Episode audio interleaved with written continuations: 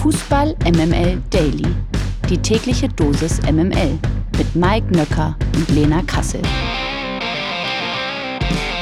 Guten Morgen, ihr alle. Heute ist Freitag, der 10. November. Das hier ist Fußball MML Daily. Die Wochenendausgabe. Das heißt, ihr kennt das. Wenn nicht gerade Länderspielpause ist, dann bereiten wir euch top vor für das Wochenende, damit ihr ähm, mit äh, quasi dem geballten Wissen euch dann vor Sky, The Zone und was es sonst noch so alles gibt, setzen könnt und fachsimpeln könnt. Und dazu brauchen wir heute zwei Personen. Die eine ist die, die ähm, immer an meiner Seite ist, wenn ich sie brauche. Guten Morgen, Lena Kassel. Guten Morgen, Mike. Du hast einen, einen kleinen wichtigen Fakt äh, auch vergessen an diesem Wochenende, weil bei uns ähm, ist ja Weihnachten und Ostern zusammen. Denn heute Abend bin ich das erste Mal in deiner Loge beim FC St. Pauli beim absoluten Topspiel gegen Hannover 96. Und was soll ich sagen? Ich bin schon, ich bin wirklich ganz aufgeregt. Ich weiß gar nicht, was mich erwartet. Weißt du schon, was du anziehst? Das ist ja meistens viel wichtiger. Oder ist das jetzt schon wieder eine, eine, eine Dead-Joke-Frage? Nee, ich kann es ganz einfach darf? beantworten. Ich werde keinen Totenkopf-Hoodie anziehen. Hm. Ja. Das ist doof. Ja. Soll ich dir einen besorgen? nee, danke. Ja. Gut. Schade. Ähm, naja, also das, darauf freuen wir uns und äh, Mike hat ja schon gesagt, wir haben einen tollen Gast und deshalb fangen wir jetzt auch mal direkt an und zwar hiermit. Die MML Daily Fragen an den Spieltag. So, kurz vor der nächsten Länderspielpause müssen wir euch und uns natürlich noch auf den elften Spieltag vorbereiten. Wir haben es ja gerade schon vom Mike gehört. Und äh, wenn ich so auf die anstehenden Partien blicke, gibt's wieder einiges zu diskutieren. Herrlich. Wie gut, äh, dass wir dafür heute genau den richtigen Mann zu Gast haben. Er weiß, wie man am frühen Morgen so richtig abliefert. Denn er ist Moderator beim Sat1 Frühstücksfernsehen. Außerdem schlägt sein Herz lebenslang grün-weiß. Und heute, deshalb werden wir mit ihm nicht nur über Werder Bremen, sondern auch über alles weitere sprechen. Guten Morgen, Daniel Boschmann. Lena, vielen Dank. Das ist aber, ach, wie charmant. Hallo, moin. moin. Schön, dich zu sehen. Guten Morgen, moin, Daniel. Äh, Morgen. Ich rätsel immer noch, wie du es schaffen kannst, dass du äh, gleichzeitig äh, Frühstücksfernsehen machst und bei uns hier im Daily bist. Aber das ist halt die. Ähm das ist, das ist jahrelange Erfahrung. Du, man muss da auch irgendwann einfach irgendwie zwischen Tür und Angel muss man ein paar Sachen möglich machen. Wahnsinn. Jetzt laufen gerade Nachrichten wahrscheinlich. Ich habe keine Ahnung. Ich laufe rein, ich laufe raus, irgendwie geht's. Wahnsinn. Ähm, Lena hat es ja gerade schon gesagt und wir haben es angedeutet, nur ein Wochenende trennt uns vor der nächsten äh, Länderspielpause. Gehörst du eigentlich zu denjenigen, denen das aktuell äh, nichts ausmacht? Oder andersrum gefragt, hast du das Feuer der Nationalmannschaft wieder so langsam in dir? Ich hatte das Feuer der Nationalmannschaft in mir, bis dieses Holzfällerhemd kam. Dann war das Feuer sehr schnell wieder erloschen, muss ich sagen. nee, also ich möchte ganz ehrlich mit euch sein. Länderspielpause ist der letzte Dreck in der Saison. Ich kann es nicht ertragen. Jetzt haben wir schon eine EM im eigenen Land und müssen trotzdem Freundschaftsspiele abjuckeln. Ich weiß, sie sind wichtig und ich glaube auch, dass Nagelsmann einen sensationellen Job machen wird. Das glaube ich wirklich. Aber diese Pausen, die sind irgendwie immer falsch. Immer falsch. Und ich spreche als Werder-Fan. also ich werde tatsächlich ähm, mein erstes Länderspiel sehen in dieser Länderspielpause. Ich habe noch nie ein Spiel der deutschen Nationalmannschaft live im Stadion gesehen. Und das wird sich jetzt ändern, denn am äh, Samstag, den 18. November, werde ich das Spiel gegen die Türkei im Berliner Olympiastadion schauen. Und normalerweise würde ich dir beipflichten, Daniel, halte ich von Länderspielpausen auch nicht so sonderlich viel. Aber jetzt versuche ich das Ganze positiv aufzuwerten. Insofern, dass ich endlich mal äh, deutsche Nationalmannschaft Fußball im Stadion sehe und werde natürlich allen voran nur auf das Outfit von Julian Nagelsmann schauen. Ist auch klar. Und das Geile für dich ist, Lena, du hast gleich eine doppelte Erfahrung. Deutsche Nationalmannschaft im Berliner Olympiastadion ist ja quasi Auswärtsspiel gegen die Türkei.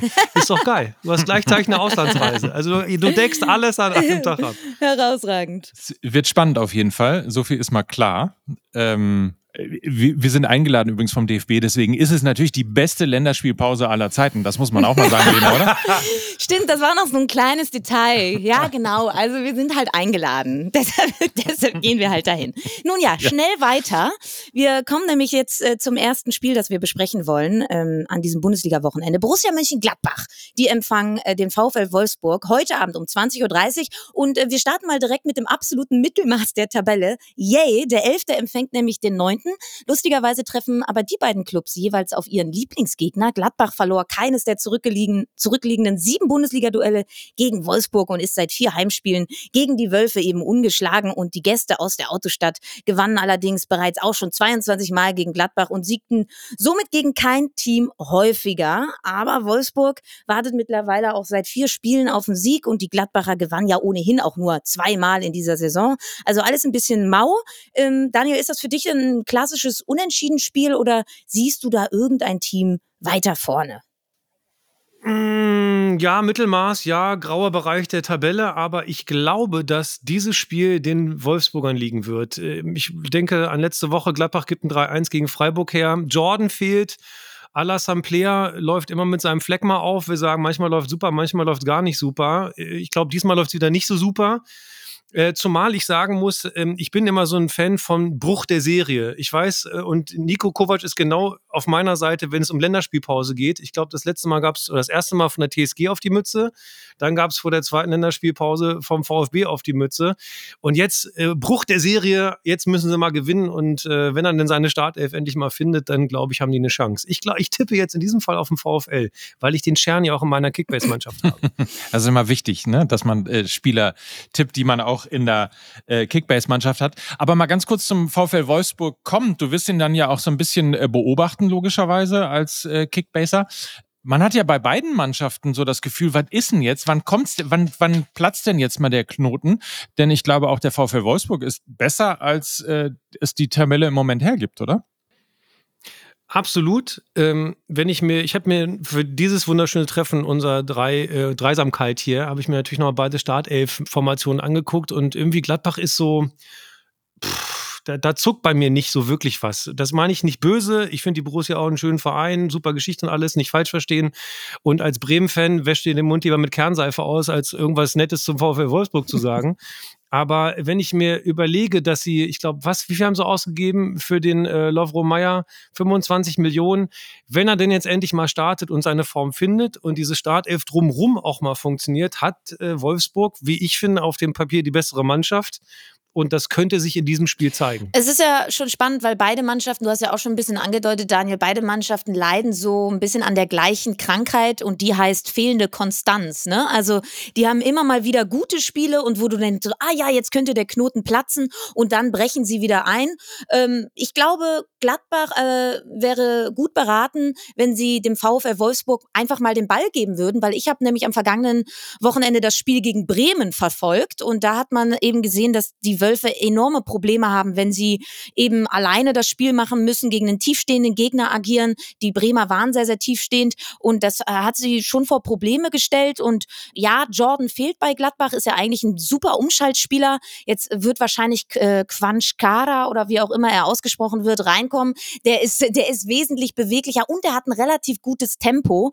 Und ähm, was auch zu der Wölfe-Saison so ein bisschen ähm, ja negativ äh, ist, dass sie extrem viele Ballverluste im eigenen Spielaufbau haben. Und ich glaube, da liegt sogar so eine kleine Chance für die Gladbacher, wenn sie eher sich ein bisschen zurückziehen, die Wölfe kommen lassen und dann über eben Quankara relativ schnell umschalten und dann könnte da was gehen. Ähm, auf der anderen Seite die, die Außenverteidigerposition bei Gladbach wirklich die große, große Achillesferse und da haben eben die Wölfe mit Joachim Mehle auf dem Transfermarkt einen absoluten Top-Transfer für den, für den Flügel verpflichtet und auch Paredes ein gutes Spiel gemacht gegen Bremen. Also bei den Wölfen könnte was über die Flügel gehen und bei den Gladbachern über die Konter. Also für mich ist es, glaube ich, eher eine unentschieden Partie. Dann schauen wir auf die nächste Partie, die heißt VfB Stuttgart gegen Borussia Dortmund. Wer hätte vor der Saison gedacht, dass wir bei dieser Begegnung am 11. Spieltag von einem echten Spitzenspiel sprechen können? Der VfB ist Dritter und empfängt den BVB seinen direkten Verfolger. Zuletzt lief es für beide Teams in der Liga eher durchwachsen. Stuttgart verlor die beiden letzten Ligaspiele und der BVB bekam vor einer Woche von den Bayern aber ordentlich auf die Mütze. So, und deswegen mal an dich die Frage, glaubst du, dass sich die Schwaben am Wochenende gegen den BVB behaupten können oder werden die Dortmunder jetzt am VfB vorbeiziehen? Äh, weder noch, wenn die Frage mir galt. Ich glaube, das wird so ein richtig, richtig geiles 4-4. Das ist ein Standardprogramm fast bei Stuttgart gegen Dortmund, ne? Stuttgart, ich, ohne Witz ist es, ne, aber ich habe bei Stuttgart, ich habe auch selber mit Bremen schon 4-4 erlebt, das war auch nicht so besonders damals. Aber wenn Girassi jetzt wirklich wieder fit sein sollte, bei einer, wie ich finde, wirklich sehr guten Stuttgarter Mannschaft, jetzt gegen einen BVB, der äh, durch den Cheftrainer jetzt einmal eine gute Umstellung hatte, machen wir uns nichts vor, gegen Newcastle lief es echt ganz anständig wenn die beiden sich jetzt finden, wird das ein richtig geiles Offensivfeuerwerk. Ich glaube, mit Verteidigen werden die alle nicht so viel am Hut haben. Und dann gehen, suchen alle ihr Heil in der Offensive. Und dann freue ich mich auf ein richtig geiles Spiel, auch wenn mir natürlich meine grün-weiße Seele so ein bisschen brennt, wenn ich den Füllkrug da im falschen Trikot sehe. Aber Witze machen. Ja, äh, mein absolutes Highlight-Spiel an diesem Wochenende. Und das ist witzig, weil wir haben ja offensichtlich alle das gleiche Gefühl. Wenn man so Stuttgart gegen Dortmund liest, denkt man so geil, die Partie schaue ich mir auf jeden Fall an, weil beide irgendwie äh, sehr, sehr attraktiven, offensiven Fußball zeigen wollen. Wenig taktisches Geplänkel, sondern da wird's hoffentlich abgehen. Also ein 4-4 nehme ich gerne. Mm, und wenn wir jetzt gerade oben über die Tabelle und ähm, ein 4 zu 4 gesprochen haben, dann äh, bewegen wir uns jetzt mal eher in Richtung Tabellenkeller und vermutlich in Richtung 0-0. Wir kommen zur Partie VfL Bochum gegen den ersten FC Köln. Und das ist tatsächlich das Topspiel an diesem Wochenende, Samstag 18.30 Uhr. Bochum und Köln gewannen ja bislang erst ein einziges Spiel in der laufenden Saison. Für Bochum gab es letzte Woche gegen Darmstadt den ersten Dreier. Jetzt wollen sie natürlich gegen den FC nachlegen. Die Kölner wiederum verloren nur eines der letzten drei Spiele. Trotzdem ist der FC mit fünf Punkten Tabellenletzter. Wen siehst du in diesem Kellerduell vorne, Daniel? Also erstmal muss man den Spielplanern Respekt zollen. Die haben Humor. Also das als Topspiel anzusetzen, da musst du schon wirklich einen gesoffen haben. selten, wenn du mich fragst, selten hat ein Spiel lauter 0-0 geschrien als dieses. Ich habe es nochmal nachgesehen. Äh, Bochum acht Tore gegen zehn Tore Köln. Boah, gähn. Das wird, das wird der, ich glaube, das wird richtig, richtig zäh. Mutmaßlich das langweiligste Spiel der ganzen Saison. Da lehne ich mich jetzt mal hart aus dem Fenster. Es ist ja, es ist ja schon ganz spannend, weil also eigentlich hatten die Bochumer in der äh, in der vergangenen Saison ja zumindest diese Heimstärke auf ihrer Seite. Jetzt haben sie in der kompletten Saison noch nicht einen Heimsieg einfahren können. Dann hatten sie auch in der vergangenen Saison irgendwie immer diese schnellen Konterspieler ne, mit Antwi Ajay und Gerrit Holtmann, der mit diesem wahnsinnigen Dribbling auf sich aufmerksam machte und so weiter und so fort. Und dann würde man auf dem Papier sagen, okay, die Kölner mit Steffen Baumgart, die sind sehr äh, darum bemüht, immer immer offensiv ins Pressing zu gehen, haben nach dem Abgang von Elias Giri auch keine gute Kontersicherung. Eigentlich könnte Bochum den Kölnern wehtun. Ich glaube tatsächlich, hm, dass die Kölner, auch wenn sie Tabellenletzter sind, den wesentlich besseren Fußball spielen als der VfL Bochum, viel mehr anbieten und ich kann mir vorstellen, dass sie sich in diesem Spiel ein wenig befreien können. Also ich tippe auf einen Kölner Sieg und ich glaube, dass äh, die Bochumer ab diesem Spiel eine ganz, ganz unruhige Zeit haben werden bis zur Winterpause, weil das, was sie da anbieten, das ist wirklich sehr, sehr, sehr wenig. Auch der Sieg gegen Darmstadt, wenn man sieht, wie der zustande gekommen ist. Ähm, also ich sehe da äh, den FC qua der Spielanlage wesentlich weiter. Sie haben halt einfach ihre Tore nicht gemacht. Der obligatorische Torjäger fehlt. Es ist vielleicht auch ein bisschen naiv gewesen, äh, wirklich zu denken, dass Davy Selke ähm, und, und Steffen Tigges jetzt da vorne für die Tore sorgen werden. Aber ähm, irgendeiner wird da jetzt reinfallen, vielleicht Marc Uth, der ja wieder mit dabei ist, vielleicht äh, über einen Distanzschuss. Ähm, ich gehe mit Köln in dieser Partie. Ja, dass Davy Selke nicht treffen wird, das überrascht mich als Werder-Fan dann doch sehr. Also da bin ich ja ganz kalt erwischt worden. Lena als Hertha-Fan auch. Ja, ganz überraschend. ganz überraschend war das. Wo war der, wo war der eigentlich noch nicht? Ich, ich gehe übrigens mit Bochum, weil 18.30 Samstagabend dunkel, Flutlicht ist äh, Bochumer Revier. Aber who knows? Wir werden sehen. Dann haben wir Bayer Leverkusen gegen Union Berlin. Damit sind wir schon am Sonntag um 15.30 Uhr. Nach zwölf Niederlagen in Serie gab es für Union in Neapel endlich mal wieder ein Erfolgserlebnis, zumindest mal ein Unentschieden. Und jetzt soll alles besser werden. Dummerweise kommt aber an diesem Wochenende eben die Reise nach Leverkusen und ausgerechnet eben der Tabellenführer.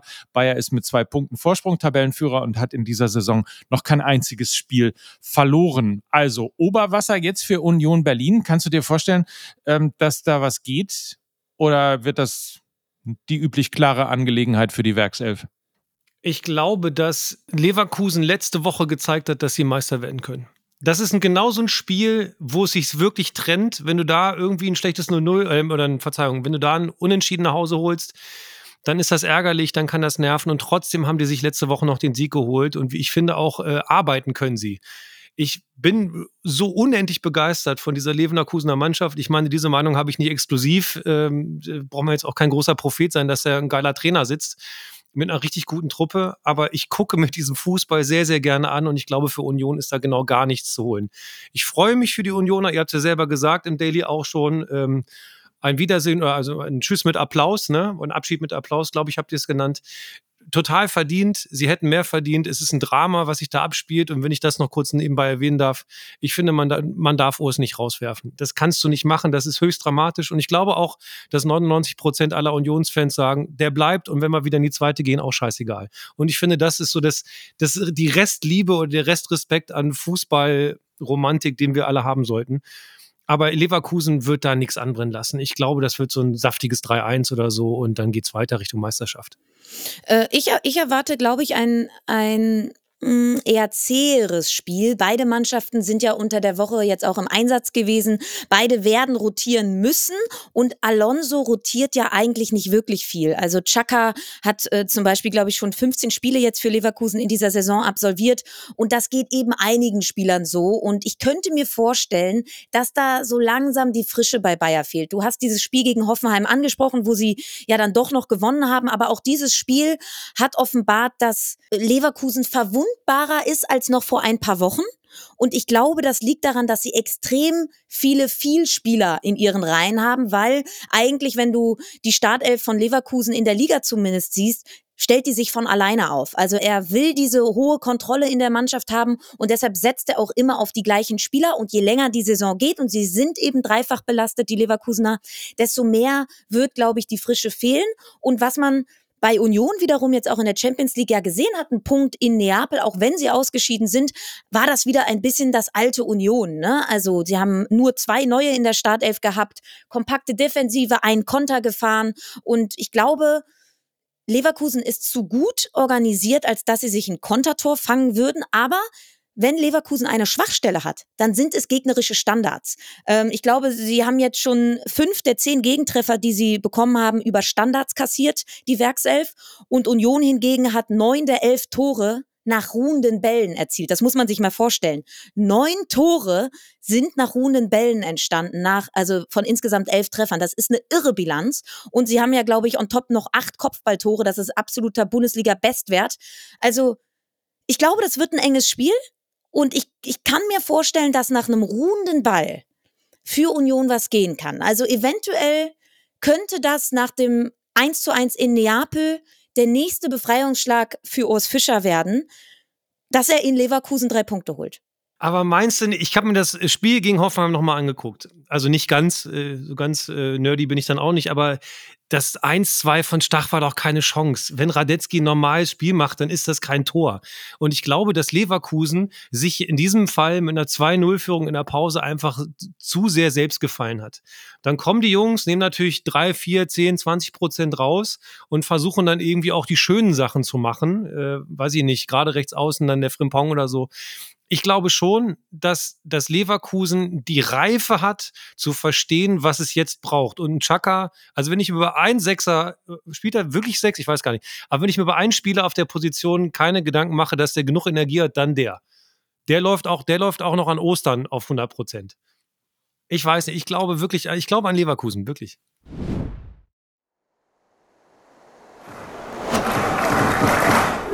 So, jetzt äh, kommen wir zu deinem Herzensverein. Es geht ab an die Weser und ähm, hier fühlst du dich ja bekanntlich sehr, sehr wohl, Daniel. Äh, Werder Bremen empfängt nämlich Eintracht Frankfurt am Sonntag um 17.30 Uhr. Die Saison für deine Bremer lief bislang weder besonders gut noch besonders schlecht. Ähm, zuletzt gab es gegen Wolfsburg das erste Unentschieden für Werder und mit Eintracht Frankfurt kommt nun eines ähm, der formstärksten Teams der Liga ins Weserstadion. Was erhoffst du dir von dem Heimspiel am Sonntag? Oh, das ist ganz schwer. Also grundsätzlich gehöre ich nicht zu den Menschen, äh, zu den Werder-Fans, die hektisch Ole Werner jetzt äh, raus wollen oder so. Das geht mir alles ein bisschen auf den Sack weil wir nicht vergessen dürfen, dass Werder wirklich gar, gar, gar, gar kein Geld hat. Für gar nichts. Dieser, dieser Verein lebt von der Hand in den Mund. Ähm, wir haben ein, wie ich finde, super slicken, super mutigen Move mit Navigator gemacht. Der hätte einfach auch super zünden können. Ich finde den immer noch gut, den Move. Und äh, ich in meiner WhatsApp-Gruppe beschreie ich jeden Spieltag aufs Neue die Reinkarnation des Navigator. Könnte jetzt ein gutes Spiel für ihn werden. Äh, aber man muss auch realistisch sein. Mit dem, was wir da haben, und wir haben den stärksten Spieler abgegeben, einfach damit wir irgendwie auf einer, weiß ich, auf einer schwarzen Zahl landen in unserem äh, Silo da man muss realistisch sein. Werder kämpft einfach und ich finde, die kämpfen richtig gut. Der Boré will jetzt bleiben, habe ich gehört. Das sagt er natürlich auch gerne von einem Eintracht-Spiel. Ähm, die finden sich gerade und wenn wir hinten nicht so heillos durcheinander laufen manchmal, wäre da sehr viel mehr mit Stabilität drin. Und der erste Auswärtspunkt in Wolfsburg zeigt das, wie ich finde. Da haben sie sehr erwachsen gespielt. Wenn Navigator jetzt kommt, okay, gerne. Aber ich habe eher aus anderen Gründen ein gutes Gefühl. Normalerweise ist Werder ja immer standardmäßig der Aufbaugegner für die ganze Liga. Hast eine schlechte Saison, kommst du zu Werder, kriegst du erstmal einen Sieg geschenkt. Aber jetzt gucke ich ja, ich habe nochmal geguckt, die reisen jetzt 1500 Kilometer in die Kälte nach Helsinki für die Europa League. Ne? Jo. Da hast du doch ohnehin schon keinen Bock drauf. Dann, klar, rechnen alle damit, dass du die kaputt machst. Was war das, ein 6-0, glaube ich, im ja. Spiel oder ja. so? So, dann rechnen alle damit, dass du die in dieser 10.000 People Arena im Niemandsland dann wegboxt. Das ist kalt, das ist eine langweilige Reise und dadurch, dass die NFL ja in Frankfurt ist, gibt es jetzt nochmal ein Auswärtsspiel mit Werder danach. Der Grund, warum Werder gewinnen wird am Wochenende, ist erstmal die Reise, weil von Nieselregen in Nieselregen ist immer blöd. Und in Finnland spielen die auf Kunstrasen. Ach. Und hm. Kunstrasen ist richtig schäbig für die Gelenke. Wenn du da lange Meter machen musst, geht das auf die Füße, auf die Beine, auf die Bandscheibe. Da haben die auch gar keinen Bock mehr, die langen Meter in, in Bremen zu machen. Ich sag 2-1 Werder am Wochenende. Spätestens jetzt hat jeder gemerkt, dass wir diese Folge vor den Europa League-Spielen ähm, aufgenommen Ups. haben. soll, ich, soll ich das anders nochmal hier sagen? Nein, wir, wir Nein. bleiben transparent. Wir bleiben transparent. So ist es nun mal. Ich kann euch Versatzstücke aufnehmen. Mensch, wer hätte gedacht, dass die Eintracht in Finnland untergeht? Die haben jetzt schon schlechte Laune. Schnitt. Wow, was für ein dominanter Sieg, aber jetzt sind die Gelenke halt kaputt. In Bremen reicht es nicht mehr. Sag mal, um mal noch mal ganz kurz über Bremen äh, zu reden. Ein äh, bekannter Fußballmanager hat mal so vor zehn Jahren ungefähr immer gesagt, Profifußball ist der permanente Kampf um Liquidität bei gleichzeitiger Vermeidung der Insolvenz. da ist ja Werder äh, quasi stehen geblieben, ne? In dieser Epoche. Naja, was, wo soll der Hebel auch herkommen? Guck mal, also äh, klar hätte man sich von dieser 2004 und danach Serie sich mehr gewünscht, dass wir irgendwie einen größeren Hebel bekommen und irgendwie länger international verweilen und dann auch die großen Namen an uns binden. Und ich finde, dafür hatten wir immer geile Namen. Aber man merkt einfach, dass irgendwann dieser, dieser Wirtschaftsbetrieb Fußball die, wie ich finde, tollen kleinen gallischen Dörfer dann doch mal kurz aufschluckt. Ich bin heilfroh, dass wir nicht in diesen Schalke-Strudel geraten und das sage ich ohne Häme übrigens, weil es mir um Schalke echt leid tut. Denn da muss man aufpassen, dass man nicht einfach durchgereicht wird und in diesem Niemandsland verschwindet. Und da muss man kann sagen, ein Verein in der Größenordnung, der sich immer wacker behauptet, immer irgendwie nochmal mit dem mit dem Buchhalter noch drei, vier Nachtschichten macht, damit man irgendwie die nächsten Lizenzen bekommt. Davor habe ich großen Respekt. Klar bin ich Fan. Aber ich finde, sie haben immer sauber kaufmännisch gehandelt, bis auf ein, zwei Leute, die man vielleicht hätte nicht kaufen müssen. Aber ansonsten hast du natürlich recht, das ist immer spitz auf Knopf und ich glaube, das wird es immer bleiben. Und vielleicht sind wir deswegen auch einer der sympathischen Vereine der Saison oder überhaupt der Liga. Ich will, ich will, ich will noch was zu Ole Werner sagen, weil Mach ja, mal. weil ich finde auch die Bewertung von Bremen finde ich teilweise ein bisschen schwierig, weil wenn man sich die letzten Spiele anguckt, die letzten drei, dann haben sie sehr knapp gegen Dortmund verloren mit 1 zu 0, dann haben sie 2 zu 0 gegen Union Berlin gewonnen und jetzt 2 zu 2 gegen Wolfsburg und ich habe das Gefühl, bei Bremen ist mittlerweile mehr Pragmatismus als Idealismus. Und ähm, das Spiel ist so ein bisschen mehr auf das Ergebnis ausgerichtet, als nur auf diesen schönen dominanten Offensivfußball, den ja eigentlich Bremen qua DNA spielen möchte. Sie haben im Vergleich zur vergangenen Saison und auch schon zum, im Vergleich zum Anfang dieser Saison weniger Ballbesitz, ähm, haben eine viel, viel tiefere Balleroberungslinie. Also sie stehen nur wenige Meter vom eigenen Tor entfernt und wollen eben da die Bälle erobern und machen das auch sehr, sehr schnell. Also sie spielen ein extrem gutes Pressing. Sie brauchen im Schnitt nur 14,6 Sekunden, um den Ball wieder zu erobern. Da sind sie sogar besser als Bayer Leverkusen. Und äh, ich finde, das ist allen voran der Anpassung von Ole Werner äh, bedingt. Der hat ähm, das einfach verstanden, dass es zwar schön aussieht, irgendwie tollen Offensivfußball zu spielen, aber das nicht immer so sonderlich erfolgreich ist, weil du dann ähm, relativ offen hinten immer warst. Ähm, dazu funktioniert Jens Day als Sechser sehr, sehr gut. Der ist ja eigentlich ein Achter, ähm, hat Ole Werner auch angepasst, äh, unter anderem auch eine neue Rolle für Leonardo Bittenkurt gefunden, der sich auch immer wieder auf die Sechserposition fallen lässt. Dadurch haben sie ein sehr kompaktes Zentrum. Und ich glaube, sie werden Frankfurt da wirklich vor Probleme stellen können, weil ja, die Offensive der Frankfurter ist noch belebter als zum Anfang der Saison. Aber ich glaube, genau in so einem Spiel fehlt ihnen dann eben der hochgewachsene Neuner gegen einen tiefstehenden Gegner. Und deshalb glaube ich auch, dass Werder Bremen große, große Chancen hat, dieses Spiel zu gewinnen. Das ist sehr gut, auch aus deinem Mund zu hören. Ich gehe jetzt sehr viel entspannter an dieses Wochenende. Du hast so viel so viel Akkuratesse in deiner Analyse so. gerade bewiesen. Wer wollte dir denn da widersprechen? Na, das wäre ja, das wäre das ja absolut wäre unverschämt. Ja darf ich dieses, ja. darf ich dieses Forum noch für äh, zwei kurze Gedanken Bitte. nutzen? Irgendwer muss es ja mal sagen und vielleicht ist es jetzt der Zeitpunkt gekommen. Ich persönlich als Werder-Fan, seitdem ich 11, 12, 13 Jahre alt bin, so ganz genau weiß ich es nicht mehr, wahrscheinlich 93 wegen der Meisterschaft, aber das darf man eben nicht laut sagen. Ich finde, Zetti muss im Tor bleiben. Oh ja, ich liebe, ich liebe Pavlenka. Die Krake war eine absolute Garantie, auch in der, in der Zweitligasaison. Ich liebe den Mann. Aber Zetti macht keine Fehler. Der ist ein super souveräner Auftritt. Ich finde den Kerl Granate und der ist laut aktueller Statistik, na gut, durch die paar wenigen Einsätze, ist der auf Platz 5 von den 23, glaube ich, in der Bundesliga eingesetzten äh, Schlussmänner. Und, äh, oder sind es 25? Und also der vorvorletzte war äh, Jirgi. Bitte lasst Zetti im Tor. Ich weiß, das sehen viele anders. Ich bin für Zetti. Äh, das zum und einen. Nur kurz, und zum Sie anderen. können vor allen Dingen nur so tief stehen, weil sie einen Zetterer im Tor haben, der wesentlich besser, also der wesentlich bessere Fußballer ist als Pavlenka. Also den kannst du immer, Richtig. den kannst du immer anspielen und nur deshalb kann Bremen so tief stehen, weil sie eben einen zusätzlichen Feldspieler eigentlich haben. Und das kannst du mit Pavlenka nicht machen. Und von daher funktioniert dieser neue Ansatz von Ole Werner eigentlich auch nur mit Zetterer im Tor.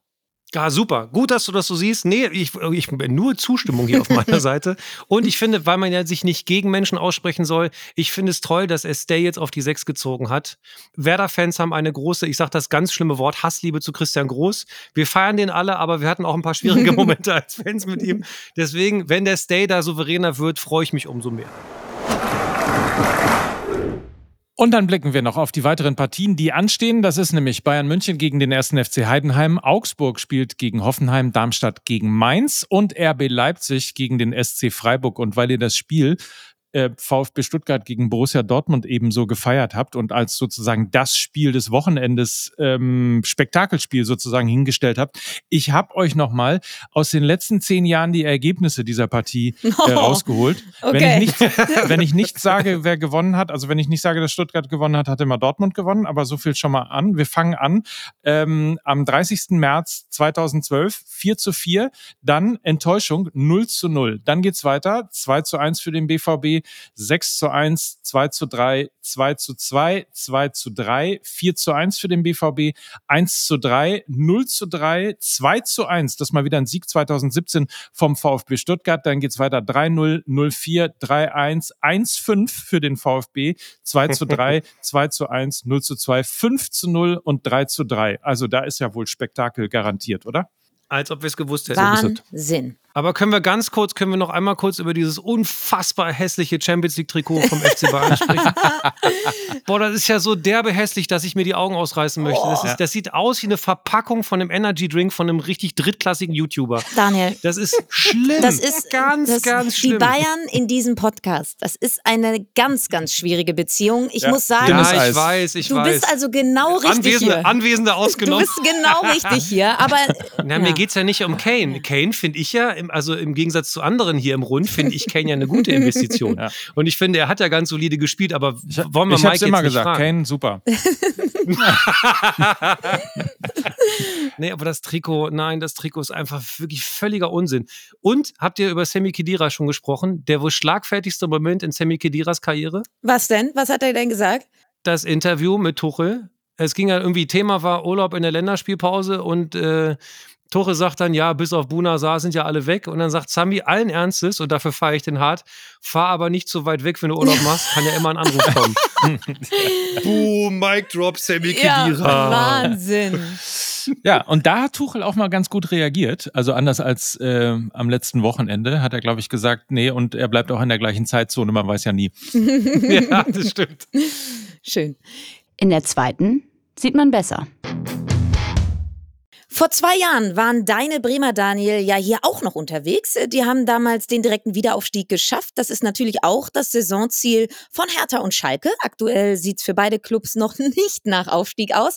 Aber was nicht ist, kann ja noch werden. Ähm, wie verfolgst du denn die zweite Liga? Verfolgst du sie überhaupt noch oder sagst du, nee, geh mir weg damit? Na, man muss ja gucken, wo die nächsten Gegner herkommen. Je nachdem. Also erstmal finde ich es ganz toll. Ich bin ja Niedersachse und bin tatsächlich mit einer gewissen Nordbrille ausgestattet. Und man muss ja sagen, der Norden regiert, ne? Pauli, HSV, 96, alle ganz weit oben. Gut, jetzt sagen wir mal Kiel, geht so, aber der freut mich richtig. Braunschweig, hm, aber das wird ja ein Mörderspieltag. Das wird ja ein absoluter Spieltag. Guck mal, wir haben den ersten gegen den dritten, den zweiten gegen den fünften. Das ist ja faszinierend. Da wird es richtig brennen. Also ich freue mich auf diesen Spieltag. Ach so, und letzter gegen vorletzter, Braunschweig gegen VfL Osnabrück. Nicht schlecht. Also ich gucke gerne. Ähm, früher mit Häme, jetzt mit sehr viel Leid, weil ich den HSV vermisse in der ersten Bundesliga, muss ich ganz ehrlich sagen. Ich finde, die Strafbank war jetzt lang genug. Ich brauche den HSV in der ersten Liga. Das sind immer sichere sechs Punkte für Werder. ich habe auch schon gesagt, irgendwie, äh, Hamburg war jetzt sechs Jahre lang die Stadt mit zwei Vereinen in der zweiten Liga. Jetzt ist auch mal Berlin dran, oder? oh. Hast du schön gesagt. Mm. Die können gerne beide hoch. Pauli und HSV, super. Stelling und hier Schanze ist alles toll. Heute Abend steht nämlich dann auch das Topspiel des Wochenendes an, der FC Sankt Pauli empfängt Hannover 96. Ähm, das ist Bundesliga-Niveau, oder? Finde ich schon. Äh, ich finde immer noch gegen 6, bei 96 muss ich sagen, absoluter Boss-Move von Halstenberg. Ich finde es großartig, dass er aus familiären Gründen zu 96 geht. Find, also da habe ich so viel Respekt vor, finde ich faszinierend. Ich finde das eine richtige Bank. Der wird mutmaßlich dieses Wochenende auch wieder einen Elfer machen. Aber das ist wirklich großes Format. Also St. Pauli ist, wie ich finde, eine richtig reife Mannschaft geworden, spielt einen geilen Ball. Und gucke ich auch gerne. Und ich glaube auch, dass da einige Tore fallen werden. Also, wenn es nicht ein 2-2 wird, könnte es ein 3-2 für St. Pauli werden. Tja, Lena, jetzt bist du vorbereitet, oder? Jetzt, jetzt, jetzt kann nichts mehr passieren. Wie lange ist äh, Hürzula jetzt schon ungeschlagen? Da war doch so eine, also 16 Spiele, 17 Spiele. Äh, ich glaube, seit der hat, April kann das sein? Ja, ich glaube, der hat eine unfassbare Bilanz. Also ähm, man würde sagen, eine Bilanz eines Aufsteigers. Und äh, Daniel, da muss, müssen wir dich natürlich jetzt fragen, du hast HSV und St. Pauli dir gewünscht. Glaubst du, dass die am Ende auch aufsteigen werden oder wer wird's machen?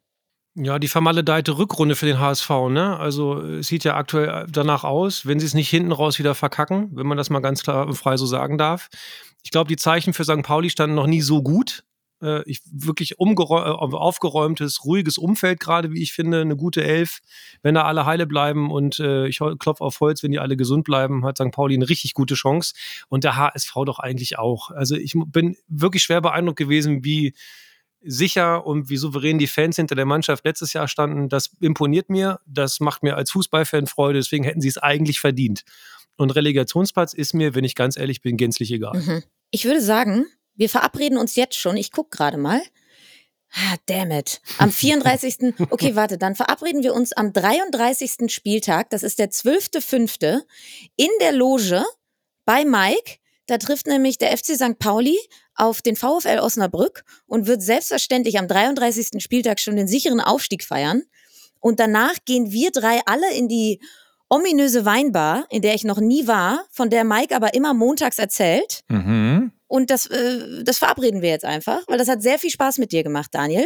Und äh, dements dementsprechend Dank. sollten wir das auch mal in Live und in Farbe weiterführen. Und das machen wir am 33. Spieltag und feiern den Aufstieg vom FC St. Pauli zusammen. Du weißt schon, dass du jetzt, äh, also du hast für ihn jetzt die Loge voll gemacht. Ja, klar. Das ist dir schon klar. Ne? Also ja. ich komme ich komm wirklich, weil um die Ecke 100 Meter weiter gibt es in einer langen Pause, gibt es eine schöne Curry-Pommes, die ist immer sehr lecker äh, und finde ich richtig gut. Sehr gut. Dann äh, freue ich mich, dich hier zu begrüßen. Nächstes Jahr. Vielen, vielen Dank. Und bis dahin danken wir dir erstmal äh, für profundes Wissen und für äh, weitergeleitete Leidenschaft. Also ich glaube, jetzt kann sich niemand beschweren. Und ähm, vor allen Dingen kann jetzt niemand sagen, dass wir ihm oder sie nicht gewarnt hätten vor dem nächsten Spieltag, dass es nämlich geile Spiele werden und äh, man eigentlich nichts verpassen sollte. So ist es. So nämlich. So ist es. Ja. Also, habt alle ein äh, feines Wochenende. Dir nochmal vielen Dank, Daniel, dass du hier warst. Komm gerne wieder. Einladung hiermit ausgesprochen. Und äh, dann hören wir uns Montag wieder, analysieren dann natürlich alles hier wie immer bei 100% Lena. Und damit verabschieden sich heute Daniel Boschmann, Lena Kassel und Mike Nöcker für Fußball MML. Tschüss. 1899, das ist unser SVW. ja, wir stehen für dich. schön ins Outro, könnt Ja. ihr mal schön rumschneiden. Hast du gut gemacht. Aber jetzt haben wir gar nicht über Uwe Bahn gesprochen. Ach, Och, schade. das, das erschüttert, das erschüttert Ja, mich. Das schade. erschüttert mich. Na gut. Tschüss. Dieser Podcast wird produziert von Podstars bei OMR.